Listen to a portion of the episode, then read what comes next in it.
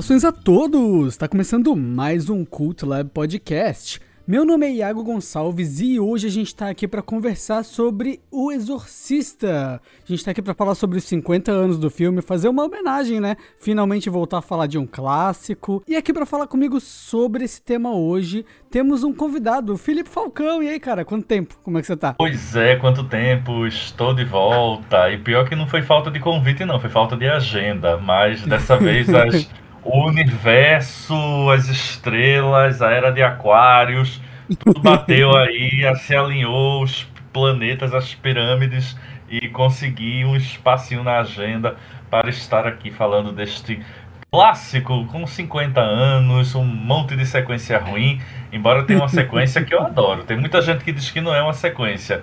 Daqui a pouco a gente chega lá. polêmica, será? Será? E também aqui com a gente, como sempre, Leonardo Chaves. E aí, cara, como é que você tá? Tá tudo oh, bem? Tudo certinho, galera. Tudo bem, tudo bem. Ótimo receber o Felipe mais uma vez aqui. Já gravamos outros programas. Peço até que o pessoal procure aí. A gente tem um episódio especial sobre psicose, temos um também sobre o vento levou, várias participações do Felipe. E sempre é um episódio muito bacana quando a gente tem convidado, especialmente o Felipe Falcão. E claro, antes da gente começar a falar sobre esse grande clássico do cinema, está completando 50 anos agora, eu vou pedir para o pessoal nos seguir no nosso Instagram, nós temos ali o cultlab.podcast, estamos também na, nos principais agregadores, estamos no Spotify, no Apple Podcast, no Google, estamos também no Amazon Music e no Deezer. Como sempre, eu peço encarecidamente que vocês compartilhem o nosso conteúdo, compartilhem via WhatsApp, mandem para os amigos, grupos familiares, galera que você gosta, que você não gosta, porque é a partir desse compartilhamento que a gente vai atingindo um público cada vez maior.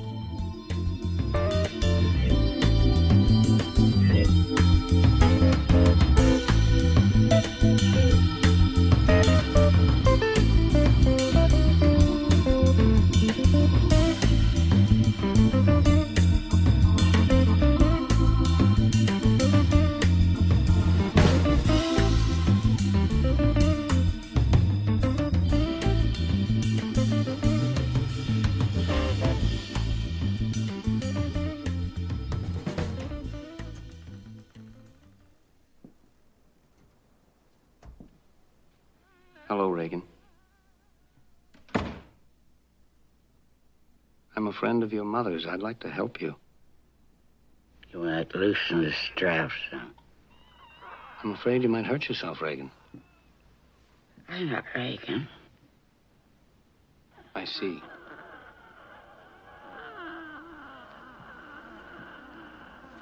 Well, then, let's introduce ourselves.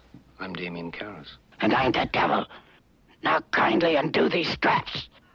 If you're the devil, why not make the straps disappear? That's much too vulgar a display of power, Karras. Where's Reagan? In here with us. Show me Reagan and I'll loosen one of the straps. Can you help an old altar boy, Father?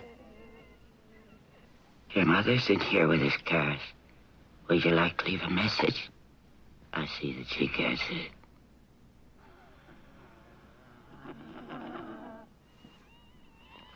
If that's true, then you must know my mother's maiden name. What is it?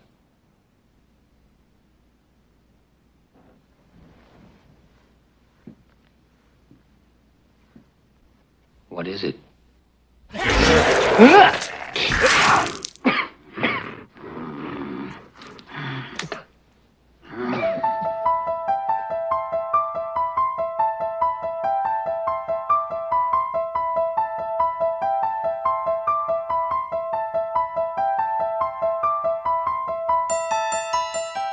Lançado em 1973, O Exorcista, inspirado no livro, tá fazendo aniversário esse ano, número redondo, né? É sempre momento de fazer comemoração, homenagem. E aí, Felipe, qual foi seu primeiro contato com O Exorcista? Foi livro, foi filme? Qual que veio primeiro? Então, foi, foi filme e, na verdade, o meu, minha primeira relação com o Exorcista foi muito chata. É, porque o que, que acontece? Foi, eu, eu Então, vamos lá. O, o adolescente, pré-adolescente, Felipe Falcão já gostava muito de filmes de terror. Só que ele consumia, assim, é, as, de tudo, né? Mas é, é, era aquela época que a gente pegava muito slash, né? Muito filme, assim, é, é, gráfico. Não que o Exorcista não seja, ele é. Só que a, a narrativa do Exorcista, ela é diferente, não é? Ela vai sendo criada, é uma construção que é, começa a ser feita lentamente. E eu lembro que eu, eu assisti em algum. Eu, eu não lembro se, eu alug... se minha mãe alugou, se eu aluguei. Eu não lembro exatamente como foi que eu cheguei até o filme, como foi que o filme chegou pra mim. Mas eu lembro que eu comecei a ver aquele início e eu só pensava, que coisa chata Cadê? O Jason já tinha matado 4 5 aí, ainda tá nesse blá blá blá.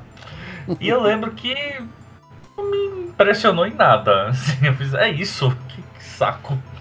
É, e obviamente, né, estamos falando aí de um adolescente de 12 anos que gostava de ver Evil Dead e Sexta-feira 13, A Hora do Pesadelo, Criaturas, Razor. Então o Exorcista apareceu e pareceu uma coisa muito chata. O Exorcista seria um filme da A24 hoje em dia. Seria. e aí, eu fui revendo. Assim, de vez em quando acontecia algum, algum acontecimento que eu acabava revendo. Eu, e aí eu me lembro que teve algum momento na história é, que foi alguma comemoração. Não vou lembrar se foi 25 anos, 30 anos, não lembro mas que houve assim um certo barulho em torno da obra. Ele foi relançado em VHS, é, inclusive uma fita assim diferenciada, diferenciada que eu digo, não era aquela versão com cenas extras, mas é como se fosse um relançamento. É, e aí eu revi o filme e aí eu super gostei do filme, entendi o filme, assim, entendi a proposta do filme. É, e aí eu já conhecia também alguns clássicos ali dos anos 70, o Bebê de Rosemary, que acaba tendo uma atmosfera muito parecida, né? Essa Sim. narrativa que ela é da, da construção, né, do, do medo que não é um slasher. E aí, obviamente, eu não estou dizendo, ah, o slasher é bom, esse é ruim. Não, são seus, os nossos subgêneros. Então eu já estava um pouco mais acostumado com esse subgênero. É, e aí eu gostei, gostei muito. E eu lembro, inclusive, que teve uma entrevista na época dessa, desses 25 anos ou 30 anos, sei lá quando foi. É, e teve uma entrevista no Fantástico com a Linda Blair. E era uma entrevista assim longa, assim, bem, bem, bem detalhada, falava bastante sobre o filme.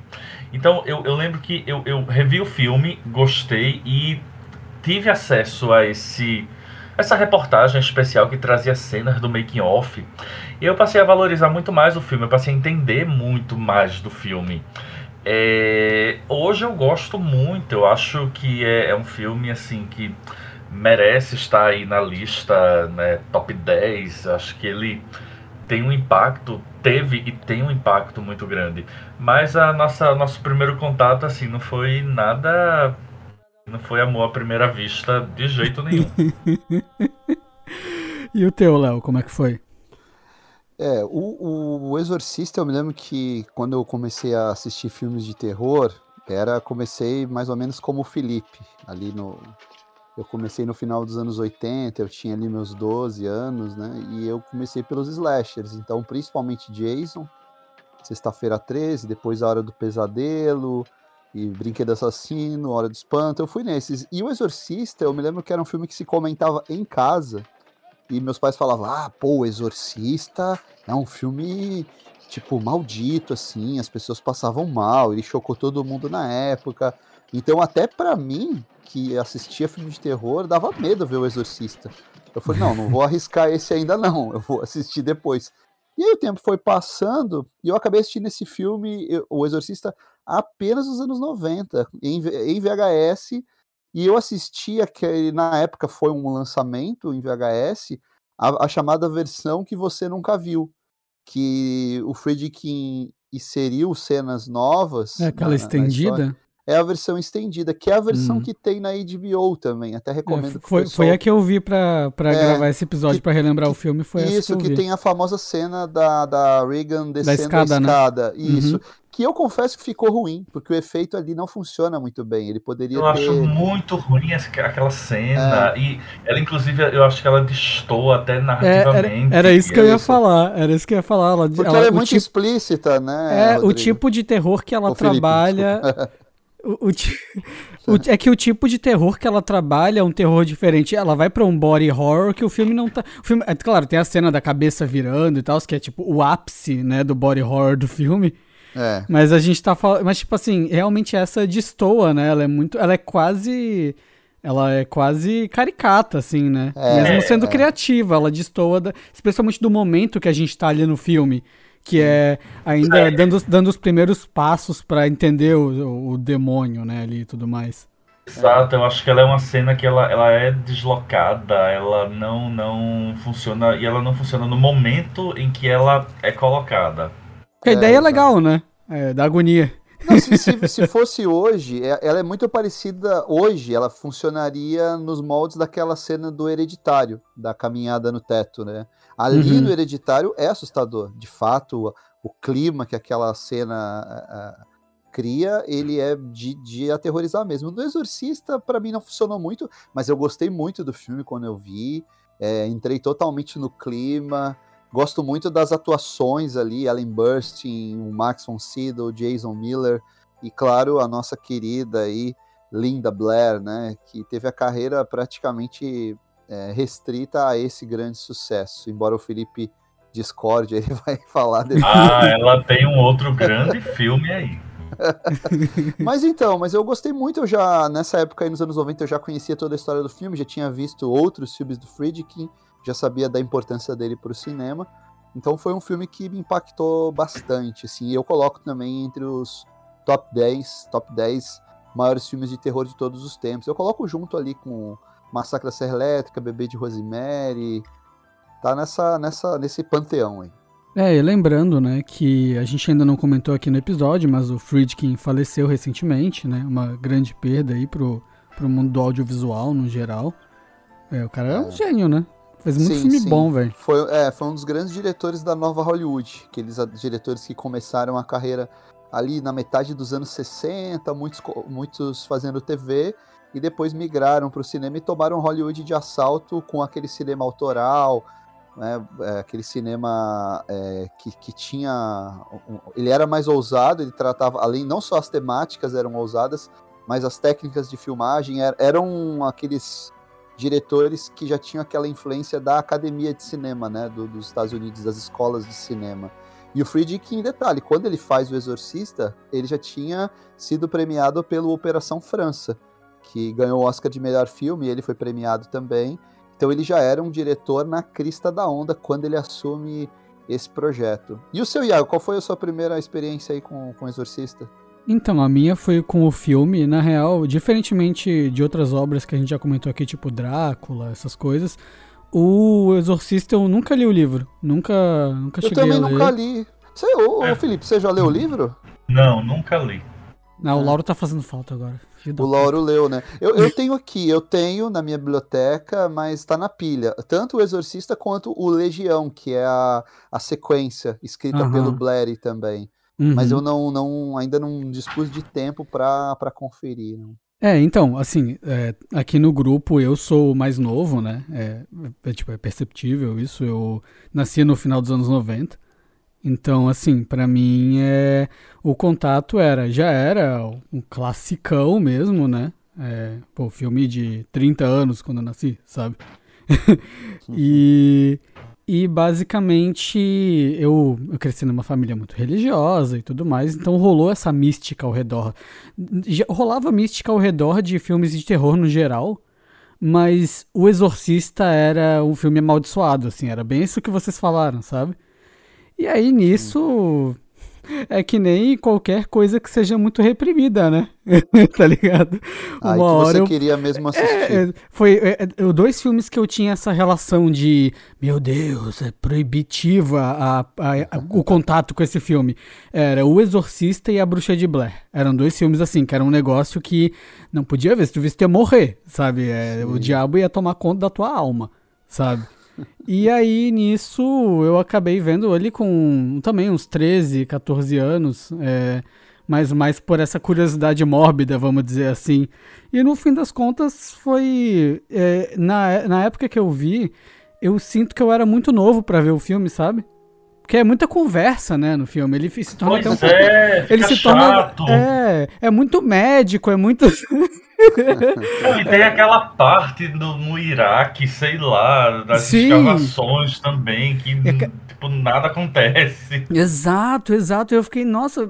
E aí, sabe quando tu é criança e aí tu. E pensa, eu vi esse filme, ele, ele era velhão, assim, imagem boa, os efeitos envelhecendo mal, o som péssimo.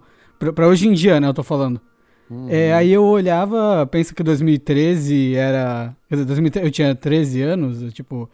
Era um, pouco mais de 10 anos atrás, sabe? Sim. Então, tipo, porra. É... Assim, na, a minha primeira experiência não foi boa, não. Eu lembro de eu olhar e ficar. Ah, era isso, ah, se duvidar eu não gostei porque é muito velho mesmo, sabe? Foi meio isso a experiência. e eu fui começar a entender o horror desse filme, o quão é, mais, mais pesado e ao mesmo tempo interessante ele é, mais velho, lá com uns 17 anos, assim, quando Sim. Parei para ver, tendo um pouco mais de noção do mundo, né? Da vida real e tudo mais. Porque quando a gente é criança, a gente vê muita coisa fantástica. E era isso. Terror, para mim, era o chamado, era. Na, na, era os da minha época, né? Era o chamado, era o.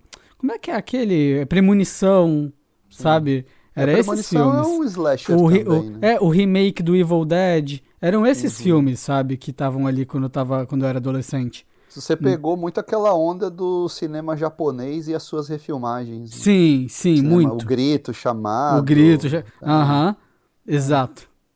É, era uma outra vibe, né? É, o, o Exorcista, algumas notas interessantes aí sobre o filme, né, que, que destacam a importância dele. Até relembrando, a gente vai dar spoiler aqui, tá, pessoal? Para a gente poder analisar o filme, celebrar a contento, não tem como a gente não entrar em detalhes da trama. Então, o pessoal que não viu, primeiro vai assistir, depois confere o nosso episódio. Ele é, ele, ele é marcante porque ele é o primeiro terror, até vocês podem me corrigir se eu estiver errado, mas eu tenho a impressão que ele é o primeiro terror de um grande estúdio que é mais explícito, que é mais gore, né? Porque até então o, o, o terror explícito que, por exemplo, Romero já tinha feito nos anos 60 ele era restrito às, às produções de pequeno orçamento, e quando um grande estúdio fazia um filme de terror, não tinha sangue, não tinha violência explícita, é o caso do bebê de Rosemary, o próprio Psicose, que a gente comentou aqui, né? Então o Exorcista ele é esse marco, porque ele era explícito e vinha com o selinho da Warner, né? E com a direção de um sujeito que tinha acabado de ganhar um Oscar. Você acha que os estúdios, eles, tipo, não queriam se vincular a esse tipo de imagem? Lógico que não, né, cara? Terror é ah, subgênero. Época, é, sempre é. foi, sempre foi. E é curioso porque. E aí, né, indo além, assim, dessa, dessa leitura, uma coisa que eu acho fantástica quando eu, digamos, comecei talvez a entender exatamente o filme, né, e não apenas esperando porque quando eu assisti o Exorcista, eu tava achando que eu ia ver um Evil Dead, assim. Piorado. O, o padre ia sair dando soco na guria. É, eu, cadê a motosserra? Cadê? E, só que quando eu comecei a entender o filme, para mim, hoje, ele é um filme essencialmente, claro, de terror, mas que é o grande destaque dele para mim é a Ellie Burst. É, uma, é um drama dessa mãe que não sabe o que fazer para salvar a filha. É óbvio que eu não estou dizendo, ah, é um drama e não um terror. Não, é um terror, um terrorzão. Mas eu gosto muito dessa da personagem da, da Chris McNeil, porque todo mundo fala da Reagan, né? A filha possuída, a cabeça sai rodando e tal. Mas assim, eu acho que do ponto de vista narrativo, dramático até, assim, de dramaticidade de um filme, a personagem da Ellen Burst, ela, para mim, ela carrega o filme, porque aí sim a gente acompanha essa essa esse desespero e essa incapacidade, porque o que é que ela pode fazer diante daquilo?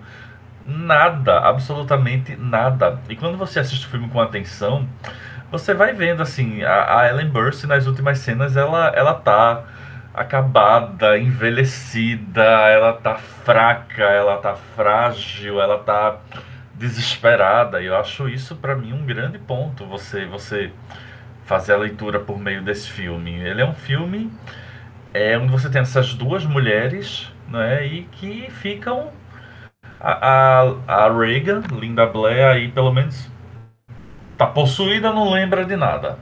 Mas para mim a Chris McNeil é, sabe, o grande eixo do, do filme. Não, e todo mundo é bem desenvolvido. O filme dá um, o filme dedica um tempo a construir os personagens antes de chegar no ápice. Por exemplo, a gente tem toda aquela parte lá de construção do, da relação do padre com a mãe, sabe? Que está começando a questionar a própria fé, os própria, a própria ligação com as coisas. E até mesmo a construção de como é visto o processo de exorcismo no próprio mundo do filme e na vida real, né? Vamos dizer assim. Que seria essa coisa meio medieval, meio a igreja não faz isso, sabe? É, hum. é, é, diferentemente da, da visão que se tem, é, sei lá, em, em, é, em, templos evangélicos, coisas assim, que rola ali uma espécie de, de evento, um cataclisma entre os fiéis, de ah, tirar o demônio. A, a visão que dá ali da igreja católica um, era um lance meio é, isso não se faz e tem todo um processo de aprovação e tudo mais. Não é o espetáculo das seis da tarde, sabe? O filme ele, ele constrói tudo isso muito bem, sabe? Tem todo um ritual religioso, né? Não, até mesmo o pedido da aprovação, sabe? Do Sim. processo. É todo, uma, todo um, um, um procedimento, sabe? E o filme dedica tempo nisso, ele vai e vai. E tudo isso faz aumentar muito mais a aura do ápice pro, pro final, né? Sim. O, eu até queria voltar ao elenco, lembrando que Ellen Burstyn foi, foi indicada ao Oscar pelo filme. Oh, ela filme per... de terror. Isso, isso, é um negócio de se parar pra pensar. Pô. Claro, eu, eu acho que ela foi o primeiro caso, né, de um protagonista que é indicado ao Oscar por um filme de terror. terror Oscar que ignora o gênero. Né? Ignora Não. bastante, sim. Até hoje acho que nenhum. O filme mais assustador que ganhou o Oscar foi Os Silêncios Inocentes, que não é terror, né? Um, é um é. suspense é. policial.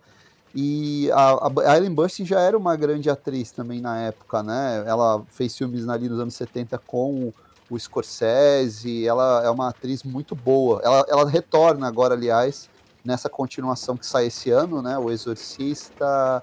É, como é que ficou? O, o, Believer, é, sei Believer. lá como é que ficou. É, Believer. É, Believer, né? Uma coisa assim, né? E vamos ver, a gente tá, tá curioso aí pela volta dela, né? O Exorcista, crente. É, tem, tem, temos o temos o Max von Sydow, nada mais nada menos que a lenda do cinema Max von Sydow, que vinha é, dos filmes do Bergman, né? O sujeito, bom, não tenho o que falar, né, do Max von Sydow.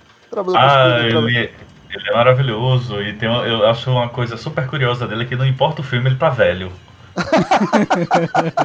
cara, o filme é de 73, ele já tava velho, né? Já, aí você vai ver ele em, em, Star Wars, ele tá velho. Você vai ver ele. Em, em, acho, eu acho que é um filme que ele tá mais novinho. Minority Report também ele fez com o Spielberg. É, eu acho que o filme que ele tá mais novinho é. Ai, como é o nome daquele? Eu acho que é o do Woody Allen. Sétimo cara. selo. É o sétimo selo. É o, é, o sétimo tá selo. Mais... É. Mais novinho. Não, o, o do Woody Allen é dos anos 80, até que ele não tá tão velho assim, né? Ele, ah, tá ele, velho. Ele, ele, ele, ele, ele, tá, ele, tá, ele tá vivendo o tempo ao contrário, né, pô? O cara nos anos 80 tá, cara, parece mas, mais mas, novo do que em 73. Mas o Max von Sydow, ele fez tudo, cara. Ele fez Star Wars, ele fez Flash Gordon, ele fez é, fez filme com Spielberg, filme com o Woody Allen, uma lenda, fora todas as é. parcerias com, com o Bergman, e pô, você tem o cara como protagonista, o Jason Miller, que também é, faz o padre novato ali, né, que tem toda aquela carga emocional, também tá muito bem, e pô, temos que falar da Linda Blair, cara, que essa menina fez. Né? Que troço de louco, né? A interpretação da Linda Blair. Não sei se vocês já viram a- a- as entrevistas do Friedkin da época e, e os testes para elenco, a entrevista com a Linda Blair na época, ali em 72, antes do filme ser rodado. Ela tinha acho que 13 anos, não é? Era uma coisa assim. Eu, eu eu- imagino a conversa então, assim, tem umas cenas. Ma- ma- Mas, foi, foi. O, o, o Friedkin disse que- disse que falou, pô, como é que eu vou abordar a menina para explicar a cena? Falar, então, é, vo- vo- você sabe o que, que é masturbação? Perguntou pra ela. ela Caralho, né, mano? Ela, ela- aí disse que ela respondeu, ah, é tocar uma? Aí o Friedkin, caramba, cara, É essa mesmo. pô, essa menina é, é maluca. E, Essa, essa, essa. e aí, cara, ela acertou muito ali, porque apesar da maquiagem pesada, dos efeitos, de todo o clima, da- do uso da- da- da- das sombras ali, pô, se você, não- se você tem alguém que não convence atuando na sequência de exorcismo, o filme ia virar uma comédia involuntária, né? Eu vi recentemente aquele O Exorcista do Papa com o Russell Crowe. Vocês, não sei se vocês viram esse filme. Não vi, eu só vi o Fui- pôster O dele. Felipe deve ter visto, você não viu, Felipe, O Exorcista do Papa? Gostaria de não ter visto. O que, que você achou do, do moleque possuído ali, cara? Ai, minha gente, essas possessões são muito. Ai, não. não sei lá. Não quero falar, não. Nossa, cara, o moleque é muito canastrão, assim. É nessa, né? nessas horas que a gente tem que valorizar o que a gente já tem mesmo. né? É, claro. A Linda Blair fez a sequência definitiva de, de exorcismo no cinema. Não, pô, assim, ó, assim, ó, é só cena marcante, cara. Tu pega, é cabeça girando, é a cama flutuando, é lá a cabeça bate pra frente, pra trás, o corpo, né, vai todo pra frente, e pra trás, não sei o quê. Cara, só tem sequência clássica, mano. Sim. nesse Detalhe filme, que a é- Linda Blair também foi indicada, viu? Ela foi indicada a atriz coadjuvante. Uhum. E não, o, o- filme ele, ele tem toda essa parte técnica, todo esse cuidado do Friedkin com os efeitos práticos, né? Na época não tinha como fazer efeito digital, então ele dependia muito da equipe de efeitos especiais práticos e ele foi conseguindo algumas soluções interessantes, né? Aquele líquido ali quando do vômito, aquilo ali é abacate mesmo? Eu sempre tenho uma dúvida. Uma, vita- uma vitamina, uma, vita- uma vitamina de abacate, pô. Abacate eu achava que era ervilha. Ervilha? Ai, não sei, eu acho que pra mim era ervilha. Sopa É. de ervilha. É alguma coisa assim, né, Deve cara? ser uma coisa horrível, sopa de ervilha. É, o filme, só, só lembrando também, a gente falou aí do processo de exorcismo, vale lembrar que o filme ele é baseado numa história real, né? Num caso de exorcismo de um menino, tinha sido ali no final da década de 40, né? Ele foi no foi um caso de exorcismo de um menino que foi um exorcismo autorizado pela igreja e o William Peter Blatty, que é o autor do roteiro, ele, ele viu essa história, resolveu escrever um romance, ele trocou o sexo do personagem principal, virou uma menina no romance, e depois é, transformou o livro dele em, em roteiro, e aí sim, né, o roteiro do Exorcista, ele ganhou o Oscar de, de melhor roteiro adaptado. Foi pro Peter Blatty, que curiosamente não, não tinha familiaridade com terror. Ele era da comédia, gente. Ele era roteirista da Pantera Cor-de-Rosa, os filmes lá com o Peter Sellers. Nossa. É. O, que, o, o que eu acho interessante, você falou ah, que é baseado numa, numa história que aconteceu mesmo e tudo mais. É, e isso me faz pensar sobre todo esse desenvolvimento que o filme faz do lado médico, sabe? Te faz. Cara, te faz quase acreditar mesmo na, na veracidade da história, sabe? É, todas as consultas que a personagem faz e os médicos tentando entender e, e pô, ela quase foi foi parar no sanatório, sabe? Um negócio assim, ou se ela tinha, eles falavam ah, crises convulsivas e tudo mais, ela ela responde, tava, sei lá, chega a falar de hormônio, sabe coisa assim? Eles tentam, o médico sempre tenta achar a resposta, digamos que não bate no espiritual, vamos dizer assim, até o momento em que chama o padre, né? Sabe? É, mas o filme ele constrói muito bem, sabe? Esse, esse lado. E eu acho que é isso que deixa as pessoas tão assustadas. Que talvez, por exemplo, o Iago criança não se conectasse tanto a isso, sabe? O jovem Iago. E aí o filme bate diferente quando tu é mais velho. E Isso é curioso exato. que depois virou clichê isso, né? Nos filmes de exorcismo. Ah, primeiro procura o médico, aí alguém, sofre, médico. Aí ele É. é. Aí É, mas, depois- mas Ah, ainda. não, é, é a idade, é a puberdade e tal. Não, mas peraí, a pessoa tá subindo pela parede, assim. né? Ah, então Porra, chama o porra, padre. e, e as coisas que ela falava pro médico é muito mais pesado do que qualquer filme hoje em dia. É horrível, Sim, mano. sim. É, o, filme, o filme tem muito palavrão, né, cara? É. É porque assim, não sei se vocês têm essa impressão de que ah, as pessoas possuídas dos filmes hoje em dia, elas fazem muita coisa, mas elas não verbalizam muito. Elas flutuam, elas batem, elas sangram, por, ah, sangra pela boca, sai líquido preto do olho, sei lá. Mas elas falam muito pouco. Ela, tipo assim, coisas absurdas mesmo. A Reagan tá lá, ó, vral, só, só lapada, sabe? E os negócios que, assim, eu não repetiria no podcast no Spotify pra não pegar censura, tá ligado? Mas- Mas é curioso porque eu acho que como fi- ficou super marcado, então na verdade é, eu, eu não consigo pensar em outro filme que tenha respondido tão bem a essa temática. Porque se a gente Uhum. pega outros subgêneros, ah, ah, ah, o sexta-feira, o Halloween é um grande clássico, massa. Mas veja, você consegue achar outras obras dos anos 80, nos anos 90, nos anos 2000, que também fizeram um bom papel no slasher, sabe? Sim, sim. que é, é, recriaram ou reinventaram ou trouxeram novos elementos. E o Exorcista não. Qualquer coisa que você assiste de bons filmes que existem a porcarias, assim, a sua referência sempre vai voltar para o Exorcista, para a Linda Blair, para a, a pessoa amarrada na cama. Sabe E, assim? e- é- e diferentemente do slasher, é difícil de, de replicar, né? Essa, o, o- a construção de, vamos dizer assim, dessa aura que eles construíram ao redor do, da mitologia do filme, né? Porque É. tudo isso que quando nós éramos adolescentes de 12 anos, tudo que a gente achou chato no filme era justamente o que fez com que o filme fosse fantástico. Uhum. É, e eu imagino, não é? e aí pegando carona até no filme novo do Kleber Mendonça Filho, né? Assim, eu imagino esse filme sendo exibido em 74, que eu acho que ele chega no Brasil depois, não é? Nas salas de cinema, quando você assim, não tinha essa essa, claro, não era uma época das cavernas, mas assim, é- é- é, as pessoas eu acho que elas iam pro cinema talvez muito mais sem tanta informação daquele filme. Talvez lessem uma matéria na revista, talvez vissem um trailer, talvez vissem um cartaz. Mas assim, só isso e de repente ir para aquele filme deve ter sido uma experiência. Assim, as pessoas devem ter- realmente ter saído no meio do filme, devem ter se sentido ofendidas, Passado mal. ter passado mal, porque ele, ele provoca isso. Eu acho que ele, ele é muito assertivo em todos os pontos. Ele é assertivo no gore, que tem. Ele é assertivo no body horror, que tem. Ele é assertivo no drama.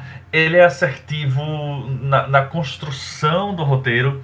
E é isso, até na fala dele, por exemplo, quando o padre Caras vai. Todo aquele drama da mãe dele. O primeiro encontro do padre Caras com a Reagan já possuída não tem cabeça rodando, não tem vômito. Acho que tem vômito no finalzinho. Mas assim, é, é até tranquilo, mas é um diálogo que rola ali que começa a falar assim coisas da mãe e que aquilo é é, é, é assustador.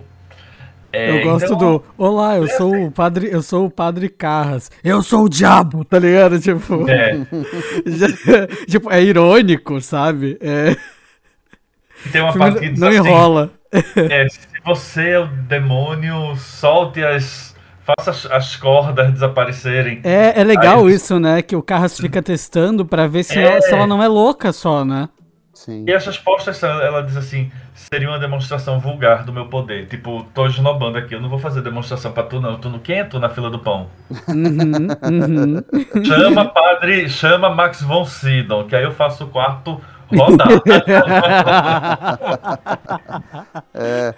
E o, e o demônio, é, é, ele é um demônio específico, ele é o Pazuzu, ele não é o demônio, Lúcifer, o Aham, anjo caído, né? aham. Ele é o Pazuzu, né? Ele foi um, é, é o- é um demônio que... É o primeiro contato que o padre, Merrin, né? Tem com ele é no Iraque, né? Que, que É aliás, é, do uma, da- Iraque. é uma das poucas sequências ensolaradas do filme. Porque depois o filme ganha aquela aura de fato. Tá de- acinzentada. É, é. É, e tem- e, cara, eu acho que é o, talvez seja o pôster de terror, aquela imagem do filme mais icônico de todos os tempos, né, cara? Que é a janela com a luz é, iluminando a figura do padre na calçada. Sim, sim. Com certeza, certeza. Ali é, de fato, é bem, é bastante icônico mesmo, né?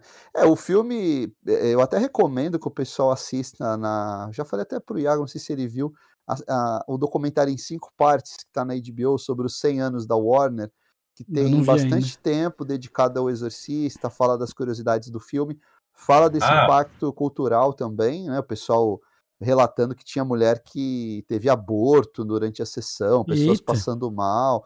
Sim, sim. Ah, minha gente, deixa eu contar uma, uma curiosidade. Tu falou da Warner, eu lembrei. Alguns anos atrás, eu fui pra Califórnia e aí fui visitar a Warner, claro. E aí é, é, tava tendo uma exposição, que era uma exposição. es- Era o mês de outubro, então tava rolando uma exposição específica de Halloween, Dia das Bruxas. Aí tinha assim, ah, venha ver memorabilhas originais dos filmes de terror. Aí tinha uma lista de filmes e tinha o Exorcista. Fiz, eita, será que é a cama? Meu Deus, o vestido todo coberto de sopa de ervilha da Reagan. O que será que tem, minha gente? Olha que ódio. Quando eu cheguei, sabe o que era? A porta do quarto da Reagan. A coisa mais sem graça do filme. Lá. Ai, caramba. Cara, pô, e, tem, e ta- tanta. Mas, mas peraí, mas não é qualquer Ah. porta. Tem uma cena que tá rolando. é, Porque eles ficam mostrando a, a A cena que aparece. onde o objeto está.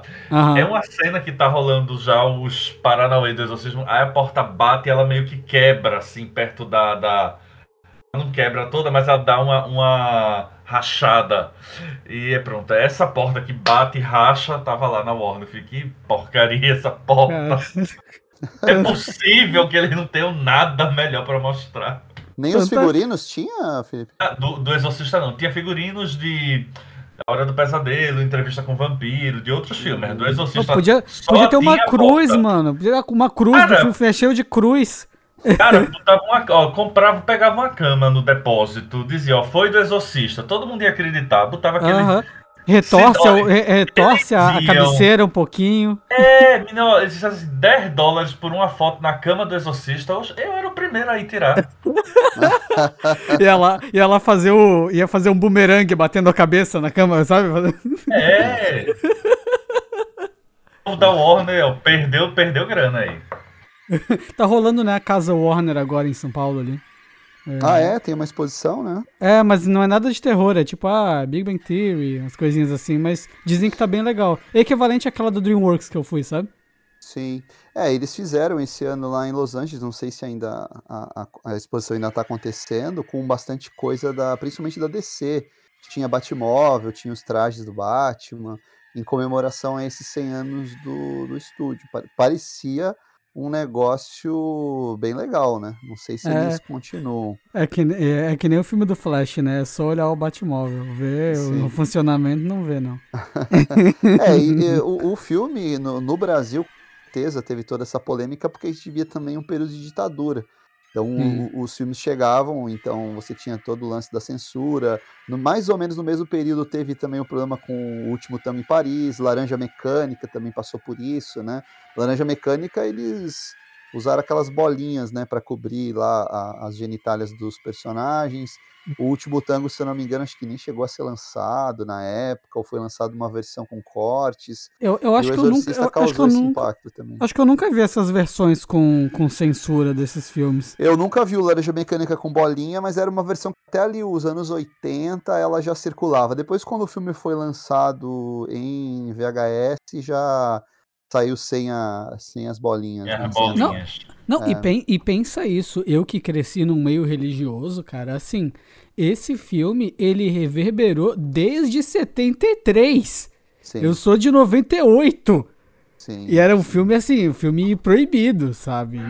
É, e, e tinha as lendas em torno do, da própria realização do filme, aquelas coisas, ah, aconteciam coisas Ah, estranhas. tipo no do set. Mágico de Oz. É, teve o- um ator que morreu, aquele que no filme morre rolando a escada. Ele Aham. morreu logo depois da estreia. O Max von Sydow, durante as filmagens, perdeu o irmão. Mas, assim, aquela coisa. O Poltergeist aconteceu isso também, né? Ah, a Mas gente tá também, filmando. é, o povo Eu- morre, o parente morre, ai, a maldição do filme, pelo amor de Deus. Eu fui, eu fui reassistir o filme Minha Irmã Dormiu Mal. Eu não sei o que aconteceu. Ou pior é que isso rolou de verdade, tá? Eu comentei que vi o filme, ela, pô, Iago, tu não faz isso. Eu não tenho nada a ver uma coisa com a outra, Mas pô. você vê como, como é curioso. Ele é um filme que quem não viu fica assustado só quando Fica. você comenta. Porque, cara, ele é o filme. É o Tu falou exorcista, a pessoa, ui, credo. É, é. A, a- a palavra já é forte. O exorcista. Fala, caramba, pô, tô me borrando. O, Uhum. o- é o filme definitivo sobre possessão, sobre exorcismo. É mais ou É. menos como o Tubarão, né, cara? Não tem como fazer um filme de Tubarão sem te remeter imediatamente ao filme do Spielberg. É, o que, eu fico, o que eu fico pensando é, o exorcista, ele tem efeitos práticos e tudo mais, mas ele ainda sofre do lance de filmes de terror, é, tipo, em comparação com hoje em dia, que é, mano, envelheceu, sabe? Aham. Eu, eu tenho essa impressão desse filme. É, ele, o próprio, o próprio Halloween, o primeiro Halloween, são filmes que envelheceram e não causam mais a mesma sensação, sabe? Que, Pô, que causa- eu- que causaria Halloween nos anos acho- 70. Eu reassisti o Halloween há pouco tempo, eu acho ele bem impactante ainda. Na verdade, eu acho ele até um pouco mais impactante, porque foi tão banalizado slasher, com mortes Uhum. criativas, morre um monte de gente. E no Halloween morre ali, acho que três pessoas, e, e- e o filme ele mantém um impacto. O Exorcista, ele envelhece um pouco por causa dos efeitos práticos. É, não, eu, eu tô falando de, eu tô falando disso de, depois, de né? puramente técnico, sabe? É, Tipo mas, de- a narrativa eu acho que Não, a narrativa né? é ótima. Aham, o, que eu, é. o que eu fico pensando é, será que alguma coisa tipo hereditário, coisa assim, não é o equivalente do Exorcista dessa geração agora? Eu acho é, que sim, né? Esse filme com essa mística em volta, sabe? Ah, que mas o tem- Hereditário não chega a ter a mística do Exorcista, você acha?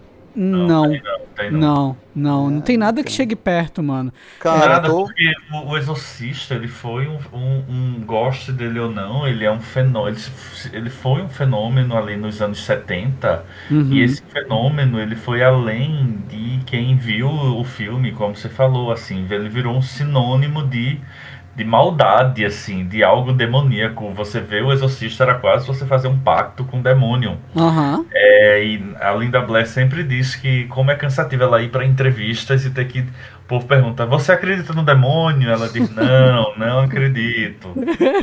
Sou, sou vegana, eu cuido dos bichinhos. Coisas- É, é, a Linda Blair ficou marcada mesmo pelo filme, né, cara? Nunca mais conseguiu É, se restabelecer. É, o que eu puxei pra- pra esse assunto, na verdade, porque eu puxei esse lance da parte técnica, é porque eu não sei se pra uma geração que cresceu, tipo, com filmes da A24, é, essa geração depois da minha agora, Uhum. que é um nível de terror que é até um pouco mais pesado do que o Que que eu de tinha. pós-terror, né? Pós-terror. É, que é um pouco dessa coisa mais psicológica e tudo mais, né? Que A volta. bruxa não- também, né? é, exato, que não é tão slasher assim, né? Não é como uh, os horrores japoneses lá que eu via, que ainda era. Ainda é, tinha mais a parte da lenda, mas ainda é um slasher, né? Tu pega o The Ring, é uma, um slasher, né? É ali da maldição que vai passando pra frente e tal. Então, eu fico pensando como é que uma geração depois da minha se impactaria por, por esse filme, sabe? Uma geração que vem de um cinema que é psicologicamente tão pesado, sabe? É, mas é nichado, né? Ele não é um fenômeno É. de massa. O, que o o meu- o meu, o último- meu medo é ele realmente virar esses filmes tipo, tipo os Drácula do Herzog, tá ligado? É. Virar Não, uns- umas coisas que- de massa, Do que nicho último- mas ninguém sabe. Não, não, acho que o último terror, assim, que foi fenômeno de massa, pensando assim nas grandes produções, foi o, It- o It, né? Uhum, Acho que o uhum. Pennywise, ele tá no inconsciente coletivo, mas ele não é nem um terço, a, ele não causa nem um terço do medo que o Exorcista causa. Não, o não Pennywise causa. até criança, dependendo se anima a assistir. É, eu acho que eu acho que quase nada causa, mano, porque é algo muito É. no íntimo, sabe? É, você mexeu, porque o Friedkin mexeu com toda a iconografia religiosa, né? Ele Sim. tocou num ponto ali que diz respeito ao seu medo mais interior, né? Que é a própria. A, É um filme pagão. é a essência do bem e do mal, né, cara? Porque ali é, é o mal na, na mais pura essência. Não, Algo que e você ele- não consegue e ele- descrever, só sentir. Ele cospe na cara da Bíblia, ele sangra na cara da se Bíblia. masturba com Não, crucifixo. é, cara, tem coisa mais. Sério, assim, ó, vou de- descrever essa cena. Uma criança endemoniada se masturba com um crucifixo. Sim. Tem, tem algo mais pesado, essa iconografia, pra uma sociedade ocidental que nem a nossa e tão voltada pro cristianismo, né? É. Tem- Ah, e, é- e mais ainda, esse filme só foi feito porque era a nova Hollywood. Né? Uhum. A- a- as regras É. tinham mudado, eles, o- o- os estúdios não já estavam mais abertos. Ah, se bem que a Warner ela, ela sempre foi um estúdio mais aberto, né? Mas mesmo assim, não- os estúdios não queriam bancar um filme desse. né? Eu acho que hoje em dia os filmes não chegam a não chegam Ah, nesse eu, nível. eu, ia, eu ia falar isso. Eu acho que ou, eu acho que se o Exorcista fosse proposto hoje, eu acho que algumas coisas não seriam permitidas. É, né? Uhum. Assim, por um, por um grande estúdio, para uma grande audiência, eu acho que ele, ele te- teria uma censura muito maior por parte do estúdio do que Lembrando que a pode. Warner é a dona dos pode. Looney Tunes. Tá ligado? Eu É. acho que hoje em dia ele seria mais, mais talvez fragilizado. É, é claro que assim, a gente tá falando de filmes dos anos 70, todos os filmes dos anos 70, eles uma cara muito dos anos 70. Os anos 70 eles têm uma particularidade fílmica que eu acho que poucas décadas. Os anos 80 também, mas eu acho que é por outro motivo. Os anos 80 eu enxergo muito a coisa do exagero, a fotografia, o neon, sabe? Os anos 80 pra mim é sinônimo de neon. É, mas eu acho que tem uma iconografia dos anos 70 Tu olha e fala, anos 70, não importa o filme. 70. E aí, claro, existe sim um processo de envelhecimento. E eu acho que a gente não vai ter uma resposta se a, se a gente fosse pegar um filme. Eita, o filme tava. Acharam o filme, vamos lançá-lo agora, 50 anos depois. Talvez ele circulasse de modo cult, mas eu realmente não sei. Eu acho que ele era um filme que ele. E, também existe. va- va- Vamos lembrar que, apesar de todo esse apelo, é, existia também ali nos Estados Unidos um, um período muito de descrença na própria sociedade. A gente, é, então vamos, vamos ver que antes disso teve a guerra do Vietnã, estava rolando a própria Guerra Fria, é, tinha uma desconfiança muito grande. Assim, você tem vários exemplos. O próprio cinema traz muito isso na época. Se a gente for pegar um um apocalipse não. O próprio. o- minha gente tem coisa mais ameaçadora do que o bebê de Rosemary, sabe? São os vizinhos do seu prédio. Uhum, uhum. Eu Sim. até hoje eu morro de medo de ver, eu não gosto de vizinho por conta do bebê de Rosemary. Eu, olha, eu, eu me tranco, eu boto grade na porta. Não é, não é medo de ladrão, não, é de vizinho. Então é isso, é a pessoa do seu lado que vai ser esse. Então, eu acho que, além de tudo, existia uma, uma permissividade ao tema, sabe? Eu acho que por mais que ele seja agressivo e forte, mas eu acho que a, a sociedade dos anos 70 ali era uma sociedade traumatizada, desconfiada, tava tudo meio. Não sei se o termo é fragilizada, mas talvez desconfiada. Talvez É, era, uma, era uma sociedade traumatizada, né, cara? Eles vinham, traumatizada. eles vinham da É, década de 60 com o assassinato do presidente, assassinato de ativistas, guerra do Vietnã. e Perderam a guerra do Vietnã, né? Deixando claro aqui. E, tava- e- e- e logo depois teria ali o Watergate, né? Então. É, pois É. é. e aí tinha, tinha é, é, muitas famílias cujos filhos, a juventude americana, que cresceu ali, né, nos anos 50, que foi aquele momento áureo, né, talvez da cultura americana, da sociedade americana, para eles próprios, é, e de repente esses jovens do Greasy é, viram seus filhos irem lutar pelos valores americanos e morrerem. Então você deixa uma sociedade, uma geração completamente devastada. É aquela música, o, o Bye Bye American Pie. E aí é isso, eu acho que o Exorcista ele cai muito bem. E aí você vai ter isso, essa sociedade que é extremamente problemática. É o Bebê de Rosemary, é o Exorcista, Carrie é Estranha. Só assim, só pra citar os clássicos, porque se a gente for procurar outros tantos, a gente vai encontrar. Então, acho que é por isso que ele funcionou tão bem, que ele foi... Ele é quase o retrato dessa sociedade. A Ellen Burst e a Chris McNeil é essa pessoa que tá ali perdendo a filha diante de algo que ela não pode fazer nada, assim. Talvez um padre ajude, mas até chegar lá e tem que ser o Max von Sydow. Porque... Não, e, e, assim, o, lembrando, né, esse conceito de que os filmes de horror, eles sempre retratam o horror da sua época, né? Não é, eles não refletem o medo do futuro, né? O medo do, das gerações seguintes. Eles refletem o medo imediato das gerações que o produzem, né? É. é e, é, o e, filme. E, e, e, não, isso, eu ia só fazer um último comentário sobre o universo, que é o lance. Cara, é tão genial a ideia da gente ter essa construção mística em volta da, da Reagan e tudo mais, num meio em que as pessoas são universitárias. Tipo assim, é todo um meio acadêmico ali, Sim. sabe? Dentro da universidade. É, cara, é um contraste é, muito Boston, bom. Né? Uhum. Washington, não é Washington, é Washington, é Washington. É na cidade de Washington ou é em Boston? Não, é na cidade. De, eu acho que é na cidade de Washington. Né? Eu não vou conseguir Bom, cooperar, vou, não tenho certeza. Vou conferir aqui a, a informação. O, o filme, ele até pouco tempo era uma, o filme de terror de maior bilheteria da história, né? O, ele foi perder recentemente o posto pro It. Ah, It Maria. virou. Também é, da virou, Warner, né? É também da também Warner. Da Warner. É, é, você tem aí, oh. acho que é It, Exorcista, Sexto Sentido, né? São os filmes de, de terror, né? De Bruxa de Blair também é um grande sucesso. É, mas não, não, como eu falei, o Exorcista ainda é muito mais assustador, muito mais impactante, mais e muito mais difícil e muito mais difícil de replicar. Tu vê a quantidade de bruxa de Blair depois que saiu, a quantidade de found footage que saiu, ah. é, sabe? É. é o Exorcista ninguém replica, velho. É imp... É. Porque o filme, porque o mercado de terror é isso, né? Tu pega, ah, o, o Chuck deu certo, mete brinquedo até dá, até chega, sabe, de brinquedo de terror. Uhum. Sabe? E ninguém replica. E, e, aí Não, sai mas, o. Hum, mas eu acho, interrompendo, Iago, que na hum. verdade teve uma tentativa de replicar.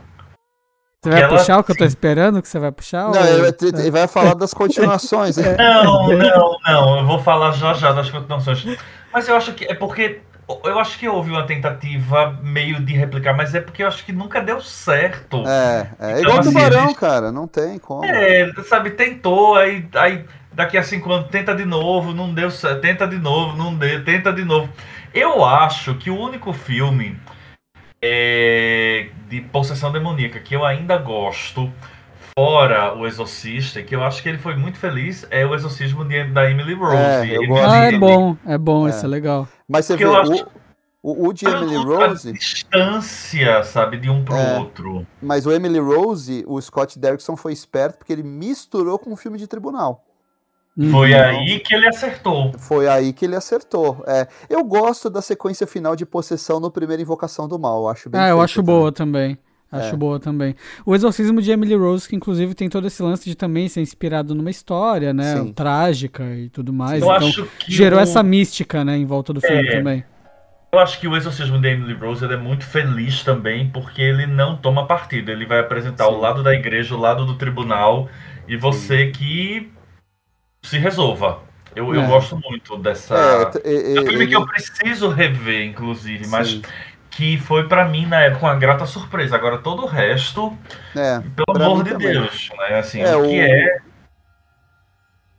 Oi? Pode, pode, falar, pode falar. Não, então, o Emily Rose, até o elenco também é muito bom, né? Você tem ali o Elton Wilkinson, a Laura Linney, né? filme que, que é uma produção caprichada, bem dirigida, é um filme elegante, eu também gosto. Eu acho que é o meu segundo preferido de, de, de, que trabalha com possessão demoníaca, né? São esses dois aí, é o Exorcista. Ah, não, meu, não, eu tenho outro, que é meu segundo. tá, pô, ele vai falar aí. Tá, Agora vamos, você vai bom, falar? Não, não, mas antes dele falar, vamos, vamos, vamos só fechar a análise aqui. O filme foi um grande sucesso de bilheteria, foi indicado a vários Oscars. O, o Friedkin concorreu como melhor diretor. Perdeu na época pro George Roy Hill, que tinha dirigido o Golpe de Mestre, né? Que é um belo filme também. Com Bom Paul filme Newman. também, claro. É, sim, Paul Newman e Robert Redford. E realmente o- eu conferi aqui, ele se passa em Washington mesmo, não é Boston, não. Na cidade de Washington. Ah, sabia. Isso. e aí, claro, né? a- a- o estúdio cresceu o olho e falou: pô, a gente quer uma continuação. E o Friedrich, não, já contei minha história. Os caras, não, a gente quer uma continuação, vamos tentar. E eis que em 77, quatro anos depois, nós temos essa beleza que é o Exorcista 2. Ah, eu quero O- falar sobre o Exorcista 2. O Então vamos falar Exorcista, das sequências. o aí. Exorcista 2, o inimigo agora é outro, né? É, o, o- vou- só rapidamente para situar aqui, o filme teve três continuações, tá? É o Exorcista 2, o Herege, o Exorcista 3, que é de 90, e depois o Exorcista o Começo, que é uma prequel, né? Mas ele, ele entra aí no, no cânone do, do, do Exorcista. E O agora dois- vai ter Desculpa, diga. agora vai ter essa nova continuação, né? Que é uma continuação direta do primeiro, é, é o que tá na moda, né? Pega o que deu certo, continua dali e volta a Ellen Burstyn, né? E teve uma série de TV também, do Exorcista. Uhum. O 2, ele adapta o segundo livro ou ele é uma Não. coisa aleatória, assim? Não, não adapta o segundo Não, livro. ele, ele. Na verdade, eu, eu nunca li o livro, mas pesquisando, até para falar aqui das sequências rapidinho, é, eu li que o, o, o primeiro livro, ele. Boa parte da história, ou metade da história, está no filme, mas algumas partes não foram usadas. Algumas dessas partes estão no segundo livro, no segundo filme. Só que qual o problema do segundo filme? É, tudo que deu certo no primeiro ficou no primeiro. Então, é, o roteiro do segundo filme ele é muito confuso. Ele não se sustenta. O que É acontece? horrível, horrível. Quatro, quatro anos depois, a Reagan, ela tá numa psicóloga que tem uma clínica de psicologia muito doida, porque todas as paredes são de vidro e você vê todo mundo se consultando com todo Sim. mundo. não, faz, não faz o menor sentido. Cara, E é isso, faz. é os anos 70, você olha diz, anos 70. Ou em que É. década essa clínica existe? Anos 70. É, E aí tem um padre novo na história, que é o. E é, é isso que eu acho super aleatório. Eu acho dois um filme muito aleatório. Porque assim, tem a Linda Blair, aí tem o Richard Burton, sim. Que faz o padre Lamont. Lamont. É, A Louise Fletcher, que faz Sim. a psicóloga da Reagan. Tem o Max von Sydow, que apesar de ter morrido no filme passado, volta em flashback para este filme. é, É, tem a Kitty Wynn, que a gente não falou do primeiro filme, mas que é a babá da Reagan. E Isso. tem James Earl Jones como Kokomo. mais aleatório do que isso não pode. Eu não consigo pensar em nenhum elenco mais aleatório. E aí, é, o padre, o, o Richard Burton, ele. A, morte do padre Mary, né? Ele morre no final do filme, durante o exorcismo da Reagan, do primeiro filme. E essa morte ela está sendo investigada pelo Vaticano. E aí o, o padre Lamont ele precisa entrar em contato com a Reagan. A, a Ellen Burst sacou que isso não ia dar certo e disse: "Tô fora, uma carreira a zelar. Hum. E pulou fora e aí botaram a Reagan morando em Nova York com Isso. a babá dela, a Kitty Wynn. É, e aí o filme ele gira numa série de flashbacks e O filme é, É, tem muito uma- ruim, não tem tem ritmo. um- é é, não tem ritmo, tem uma máquina hipnótica que é muito doida, porque assim, a máquina hipnótica é, hipnotiza a Reagan e a psicóloga. Aí a Reagan sai do pensamento dela própria, mas a psicóloga fica presa no pensamento da Reagan, que não tá mais na, na, na, na hipnose. Aí o Ela padre, se auto-hipnotizou. ela se auto-hipnotizou na memória da outra. É muito ruim. Ele é ruim da primeira à última cena, assim. Eu não É. consigo pensar. Eu só consigo pensar em uma coisa que eu salvo desse filme, que é a trilha sonora assinada pelo Ennio Morricone. Que eu acho, eu gosto muito da trilha sonora. Inclusive, é uma trilha sonora, o tema da Reagan. Olha aí o- a- as curiosidades da vida. Estou eu assistindo Os Oito Odiados, Odiosos, sei lá, do Tarantino no cinema e tem uma cena que começa a tocar uma trilha e eu estava com alguém, eu disse, essa trilha de O Exorcista 2. O pessoal tá eu tenho certeza que é. O Tarantino ele pega o tema da Reagan do Exorcista 2 e toca na nos Oito Odiosos. Nossa, que Esse filme- específico. É Eu acho que é a muito- única coisa que salva do filme. É a, Eu é a acho, não, eu, eu, eu É. aposto que é. E assim, a, Reg, a Linda Blair já tava muito doida. Assim. É. Ela fez logo amizade com o Richard Burton, que be- bebia pra caramba. Então, assim, os dois viraram logo parceiros. Isso o Richard Burton tava. Acho que ele ia pro segundo casamento com a Elizabeth Taylor. Olha, minha gente, o caos. E pra completar, o diretor do filme é o John Borman, que, pra mim, dirigiu um dos melhores filmes da história. Sim. Que Deliverance. é, que é- ele tem o, o, o Excalibur, né? Que pra Sim. mim é um, é um grande filme. Sim. Mas tem outro filme dele que eu acho assim fantástico. Deixa eu só pegar o ano dele. Eu quero ver se isso é antes ou depois do Eu acho que é Exorcista. 72. É né? antes. Não, eu, eu estou falando de Zardos. Ah, Zardoz, aquele do Sean Connery. Sean Connery. Pô, eu nunca vi esse filme. Minha jo- Olha, ele merece um programa só sobre esse filme, só vou dizer isso.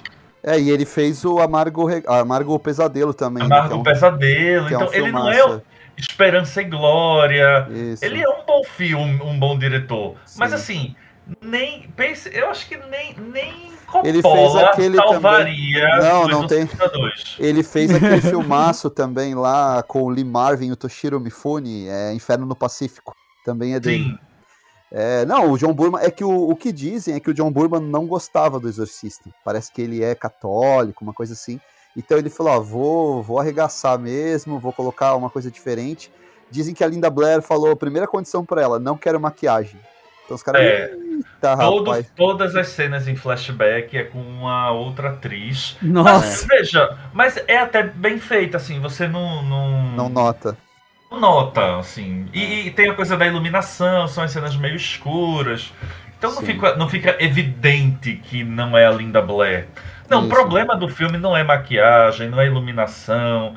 É que o filme existe e ele é uma, uma, uma bomba. É bomba. Agora, uma coisa curiosa, e aí, se ninguém tiver mais nada pra falar sobre o 2, eu já vou pro 3. Não, não. Posso ir, né? É que o 3, o Exorcista 3, que é de 1990, ele é um filme que ele é interessante, ele tem uma história curiosa, ele até lhe envolve, mas ele não acontece. É Agora, isso, é ele isso. é Exatamente. super bem intencionado. Sim, Tá aí, um filme que teve boa intenção foi o Exorcista 3. E sim. começa até pelo diretor, que é o William Peter Blatty, né? Que é o, o roteirista e escritor do primeiro. E aqui ele tenta. é, é, a trama torno. É, é- ela é muito mais uma trama policial. Sim. é, de um assassino, tipo um assassino serial que tá rolando na cidade. Que é o, é o Brad Dourif, não é? É como Que é o. Então, é, o É. Brad Dourif. Só que tem o. Ele traz de volta o, o padre Caras.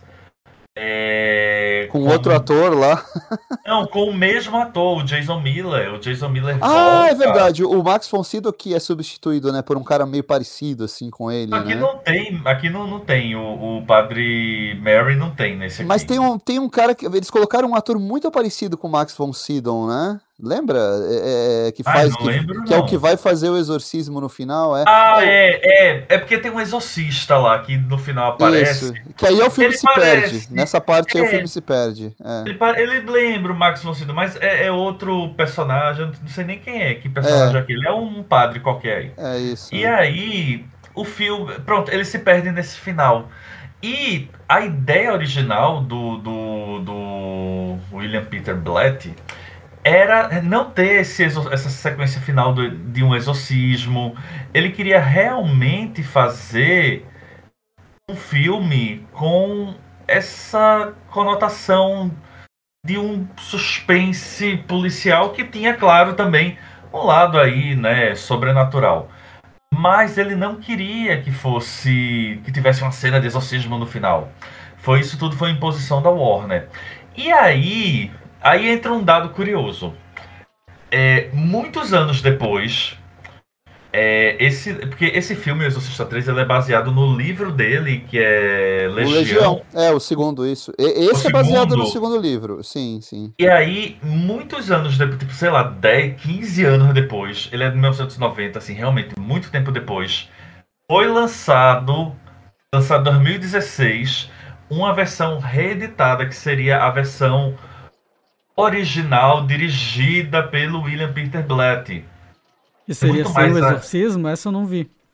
É, n- ai, não lembro agora se tem um exorcismo no final. Mas assim, e- essa, essa versão é bem melhor. Você entende melhor o que é que ele queria fazer com esse filme. Tanto que eu fui até pesquisar aqui a É o avaliação do Snyder ex- Cut do Exorcista 3. É, É, o filme foi o muito mexido pelo estúdio. foi.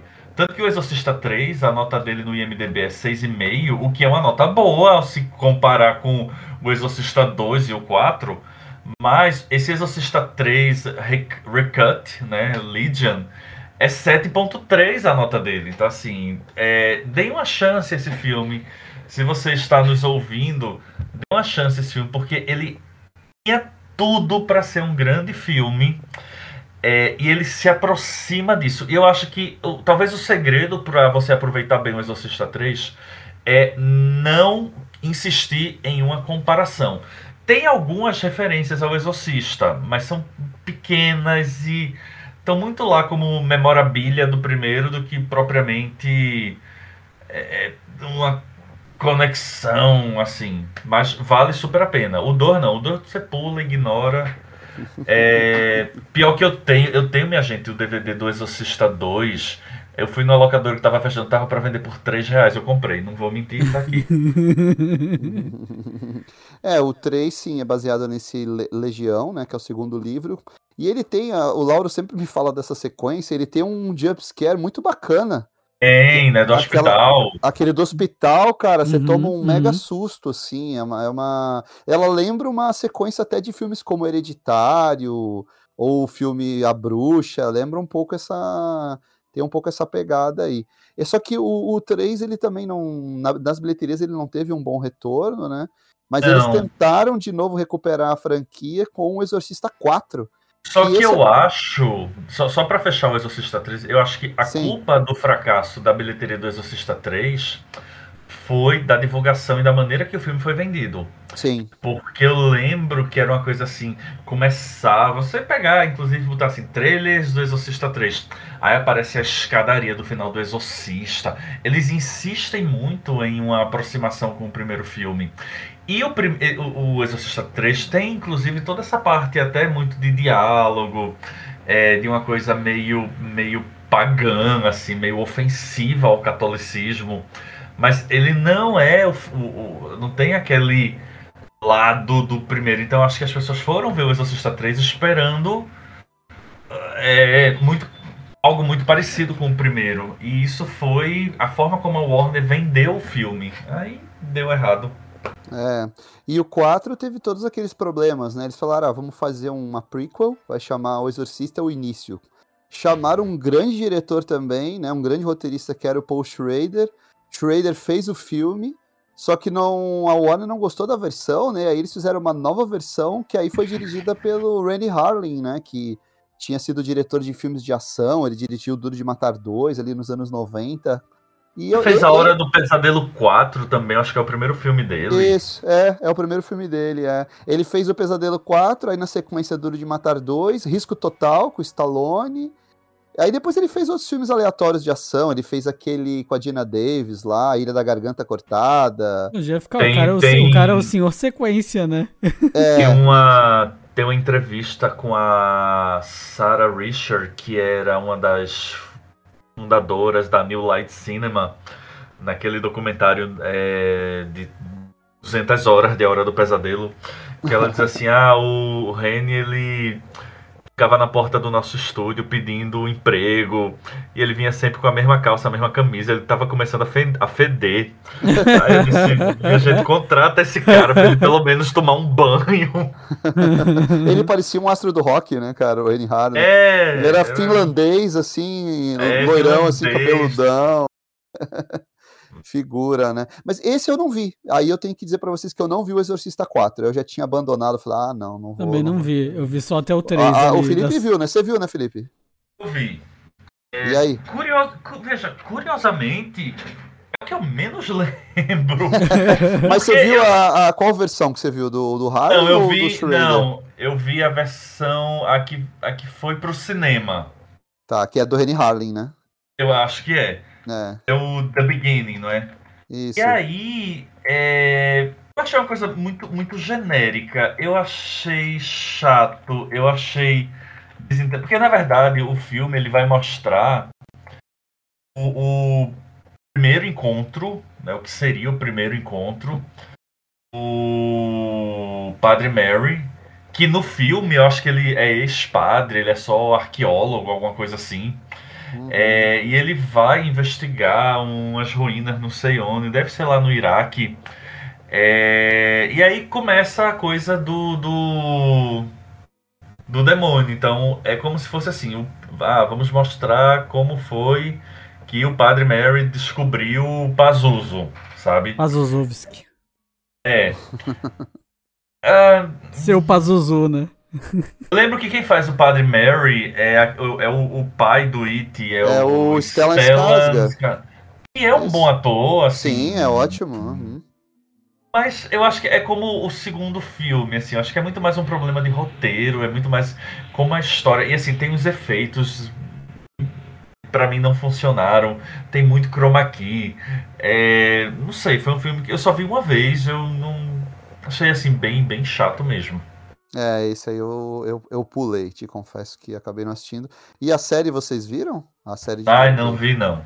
Vi não. Eu, já- eu já ouvi dizer que é boa, mas eu nunca vi. Mas já vi É. gente falando bem, sabe? Também nunca vi, não. A curiosidade é que a série tem alguns episódios dirigidos pelo Ty West, né? Que hoje tá num outro patamar, depois que fez X e Pearl.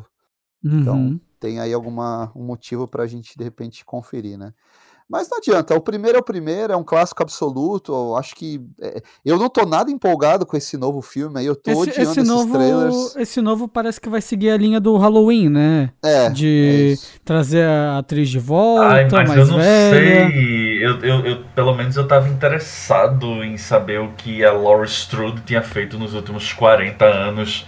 E realmente eu não tô interessado na. na Chris McNeil 50 anos depois. É, e assim. E o trailer é muito ruim, né, Felipe? O trailer é péssimo, é péssimo, assim, os protagonistas são péssimos. E me parece, e é isso. Já vi isso. Já vi É. isso e já vi isso melhor, mais interessante. E é isso, ah, as meninas foram passear, voltaram, ó, elas trouxeram. E o pessoal gosta de umas frases de efeito, né? Minha gente, vamos melhorar esses roteiros. Aí elas foram, elas trouxeram algo com elas. Pam! Ai, que preguiça, velho. Não. Eu não, eu não vi o trailer, porque o pessoal sabe que eu não vejo trailer, aqui é uma das piadinhas do podcast, que eu não, não gosto de ver trailer, mas o lance que eu tava vendo é o pessoal falando, tipo, de coisas do nível de parece filme pra TV. É, é, tá bem feio mesmo. É da Blumhouse, né? É o mesmo diretor, inclusive, do, da trilogia do Halloween, David Gordon Green. O Jason Blum tem divulgado bastante filme, eles estão apostando numa boa bilheteria. Mas, cara, Pô, depois daquele final do Halloween, mano.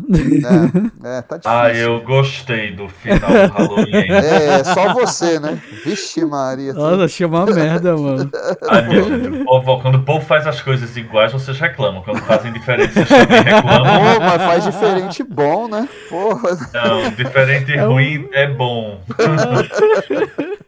Mas eu, eu, eu estou aqui neste episódio, eu vim pra cá com a única função. Porque Ah, sim, sim, fala aí. eu, eu não. O Exorcista, massa, a sequência, tudo ruim. Quer dizer, o 3 é legal.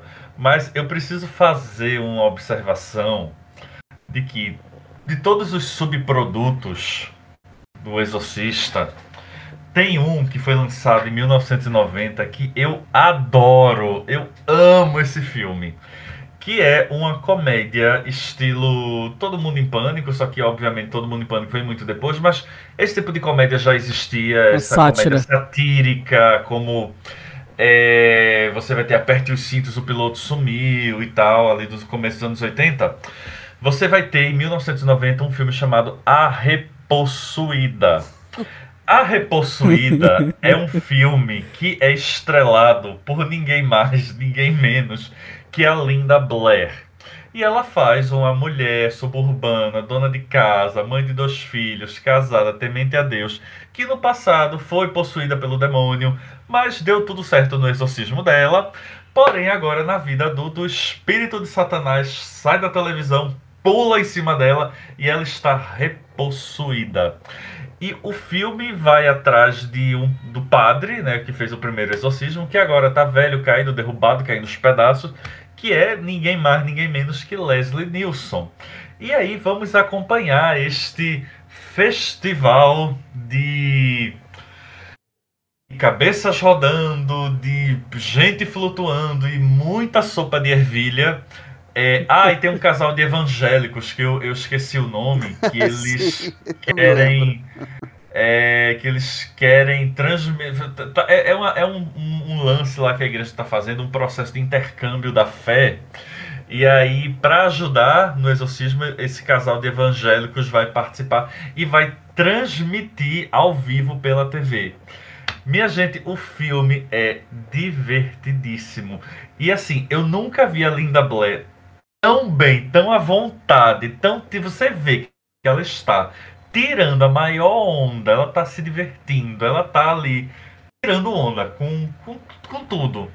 Esse filme é muito divertido, eu adoro. Eu acho que tem umas sequências impagáveis, assim, muito, muito engraçadas. O Leslie Nielsen tá ótimo. de- de- o nome do padre é May I, que seria Eu Posso. Então, e se você for assistir a versão dublada, é, eles traduziram, então ficou muito legal. Então é Padre, eu posso? Padre, mas. Padre, eu posso? Então, assim, eles tiram onda com isso. É, a família da Linda Blair, que são os dois filhos e o marido. Tem umas. Tem umas. umas, umas é, pegadas muito engraçadas. Tipo, quando ela tá possuída pela primeira vez, aí o. Pronto, é- essa cena aqui no original, o padre chega e diz: Eu sou o padre Caras, quem é você? Ah, eu sou o demônio. Aí nessa, o primeiro encontro, o padre chega e diz: é, a, a Igreja Católica tem um bilhão de seguidores. Aí a Linda Blair faz: E daí? A loteria também? Então ele é bem, ele é esse nível, veja, ele não é uma, como uma comédia cult, ele não é uma comédia cabeça. Você quer uma comédia cabeça, vá assistir Monty Python. Ele é um, um- uma sátira e pra mim funciona que é uma beleza. Um besterolzinho bom. É um besterolzinho bom da sessão da tarde. É muito bom. A, a Linda Blair tá ótima nesse filme. As sátiras são muito boas. O elenco. Tá aí. todo- pra mim, essa é mundo- a verdadeira sequência de O Exorcista. Todo Se mundo sabe chama- que é cânone. É total, total. E é isso, a sequência do Exorcista não é essa que vai sair agora, não é o 2, não é o 3, não é as três versões que existem do 4. Não é a série de TV. A série TV é repossuída. Vai ver, repossuída. Ah, lembrando É, que eu pro- também acho bem engraçado esse filme. depois desse episódio, pro pessoal que quiser rever o primeiro Exorcista, ele tá no HBO Max, né? É uma e na produção Prime. Warner. E no Prime Prime. É. Isso, Prime Video também.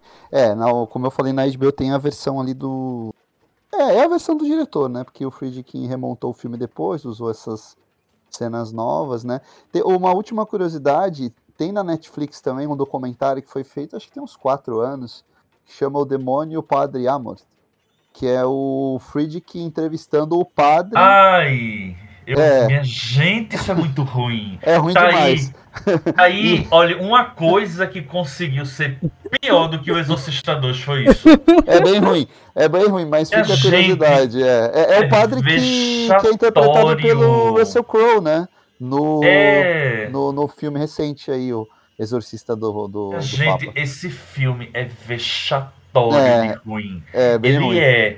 Ele é. Não, ele não é bem ruim, ele é uma catástrofe de ruim.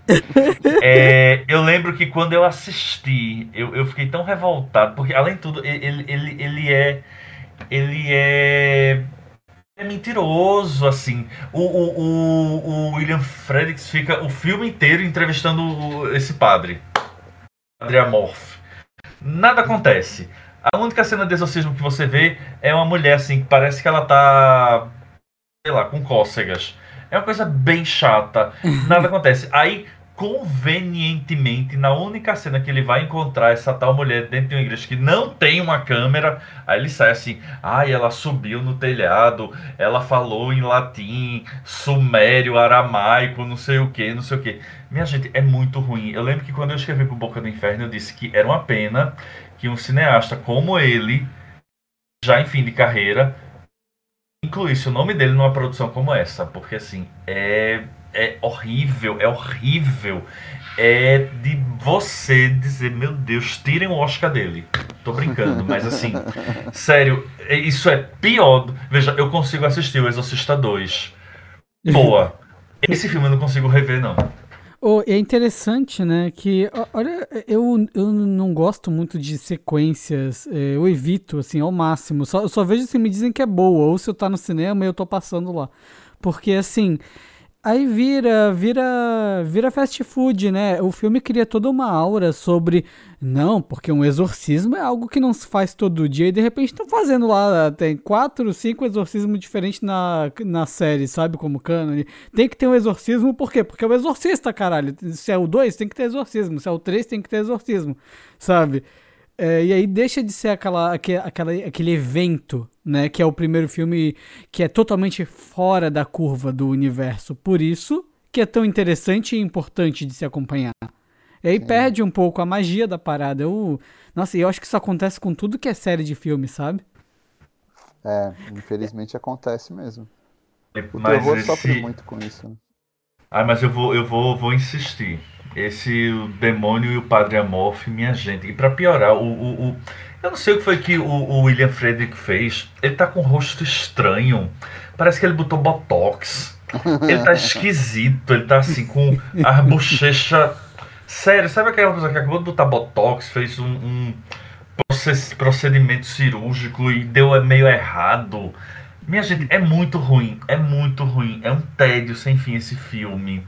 E assim, e o, o William fica sempre assim, auto-vangloriando, dizendo, ai, porque eu dirigi o Exorcista, que é massa, a gente tá aqui falando sobre isso. Mas esse documentário, ele não avança em nada, ele não traz nada, nada, ele é um grande nada. Tá aí, era pra Warner dizer, não, ó, esconde isso, vamos fingir que... Vamos relançar o Exorcista 2, né, a gente remonta, diz que é uma nova versão, é, é, é mais negócio. não, não, teve, não teve remake de Exorcista? Não, Pô, não. não. É, é, que impressionante, né? É, é verdade. É, mas de repente, né? Eles fazem daqui uns anos aí. De quem é? De quem pertence os direitos autorais? Ó, pelo visto agora tá com a Blumhouse, né? É. A Blumhouse, a Blumhouse faz a. Ela vai rapando Mas- taxa aí de. É, de mas é, é, você pode ter, você pode ter o direito de desenvolver a obra, mas você também tem o direito da obra original. Sim, Lembra, inclusive, que foi esse o problema do remake Sexta-feira 13. sim. que a Paramount liberou, mas a Warner não tinha liberado, e a Warner é dona do direito do primeiro, Do primeiro. filme, e É. a Paramount das sequências, e o remake queria. Então, talvez, não sei, alguma boa alma seja dona dos direitos e disse: ó, façam sequências, libero, mas o original ninguém mexe. É, pô. É isso. É Fechamos isso. então? Fe- Fechamos. Acho Pô, que queria, sim. é, queria agradecer. tá? né? Mas aí. Eu, eu tenho só mais uma coisa a dizer. Ah, tá. Então, diga. Mas é, é rapidinho. É porque a gente falou ali sobre essa sequência que vai ter, né, 50 anos depois. É, eu, a gente falou do trailer e tudo. Eu, eu, eu não sei, eu acho que vai ser uma porcaria. Agora, me, desa- me desanima ainda mais o fato de saber que vai ser uma trilogia. Porque assim, eu acho que um filme só já não tem fôlego. Então, assim, imaginar três filmes, eu já. Não sei, já fico com o pé atrás. Porque o, o Halloween 2018, me corrijam se eu estiver errado, ele não é lançado já se pensando em uma trilogia, pelo menos oficialmente. O sucesso é que diz, ah, vamos agora fazer mais dois. É. É, e esse já está sendo negociado como uma trilogia. É, já é. Eu acho que eles vão fechar nos próximos 3, 4 anos. É, Blumhouse filma rápido, né, cara? É. E dizer uma coisa que eu admiro muito é Ellen Burstyn, porque ela ligaram para ela, ela né, tá uma atriz veterana. Ela estava lá na casa muito bonita dela, o telefone tocou e disseram: Dona Ellen, é, tem um telefone aí para a senhora da Blumhouse. Ela fez o que é isso? Diga que eu não tô. Não, é, é uma oferta de trabalho. Ela, ah, eu tô aposentada, quero não. Não, mas tá insistindo muito. Oi, o que é? Não, é para uma sequência do Exorcista. Ela, não estou interessada. Puf, desligou o telefone. Aí ligaram de novo e disseram, não, mas olha, a gente paga o que a senhora quiser. E ela disse, ah, é? Então tá bom. Ela botou um valor lá em cima. Disseram, a gente paga. E eu achei muito nobre porque ela disse que pegou todo esse dinheiro e doou para uma instituição de atores iniciantes. Tipo uma ONG para atores pobres iniciantes, uma coisa assim. Então, Caramba. pelo menos sabemos que uma coisa boa saiu desse filme. Mas, mas vem cá, se vai ser uma trilogia, vocês acham que os outros dois eles acabam pegando ali na greve dos roteiristas e atores e vai, Ah, bom. adiar é, também? tu- tudo vai pegar. Ah, né? tudo vai adiar. E o problema agora é o seguinte: a Ellen Burstyn ela pode morrer também, né? Porque ela é uma senhora com idade É avançada. verdade. É verdade. gente, eu não tô desejando a morte dela. Mas assim, pela ordem natural da vida, né? Ela, quantos anos ela tem? Eu não sei. Eu- 85, eu acho que ela tá por aí. Ela pode, então, pode até segurar bem, né? Mas sei lá, né? Eu, eles, se eles querem ela nos três filmes, vê, vê a bomba que foi Star Wars. A Carrie Fisher morreu, saiu aquela bomba daquele episódio 9. Eu, Aham. eu já garantia. pois é. Bom, mas fechamos então? Agora sim. É isso aí. Eu queria agradecer o Felipe Falcão, né, por estar aqui é, com a gente depois de tanto tempo. Um prazer voltar e dizer, inclusive, que eu, eu passei o, o mês de julho e agosto, agosto principalmente, de licença lá do podcast do Boca do Inferno, porque eu tava com muita coisa, muito trabalho, assim, comecei o semestre com muita coisa e aí dei uma sumida por lá, mas tudo planejado, eu pedi licença lá, estou retornando agora no mês de setembro pro, pro Falando no Diabo lá do Boca do Inferno, então por favor continue nos escutando. É, e esse, esse pedido aí do Exorcista foi muito gentil da parte de vocês, porque eu falei isso, né, é, quando o Léo me perguntou se eu, se eu toparia, eu disse, ó, tô com a agenda super cheia, aí não, bota então no fim do mês, eu, aí, ó, fim do mês não dá também, gravem sem mim, não, a gente lhe espera. Então é muito bom estar voltando aí da licença é, para esse programa aqui com vocês. Ah, pô, a gente que agradece, mano. Com certeza. Sempre é um prazer. E sempre uma participação produtiva, né, também. Que bom. Ouça, é, ouçam lá o, Boca do Inferno. A gente, né, indicando podcast pequenininho. Ouçam lá o Boca do Inferno, tá ligado? É o fa- falando, Falando no diabo. É, falando no Falando Diabo, no podcast Diabo, é. do Boca do Inferno. Chama falando no diabo. Boca do Diabo, falando no inferno. É, Mas então é isso, pessoal. Não se esqueçam de nos acompanhar nas redes sociais: Instagram, Facebook, Twitter e até semana que vem. Abraços. Valeu, pessoal.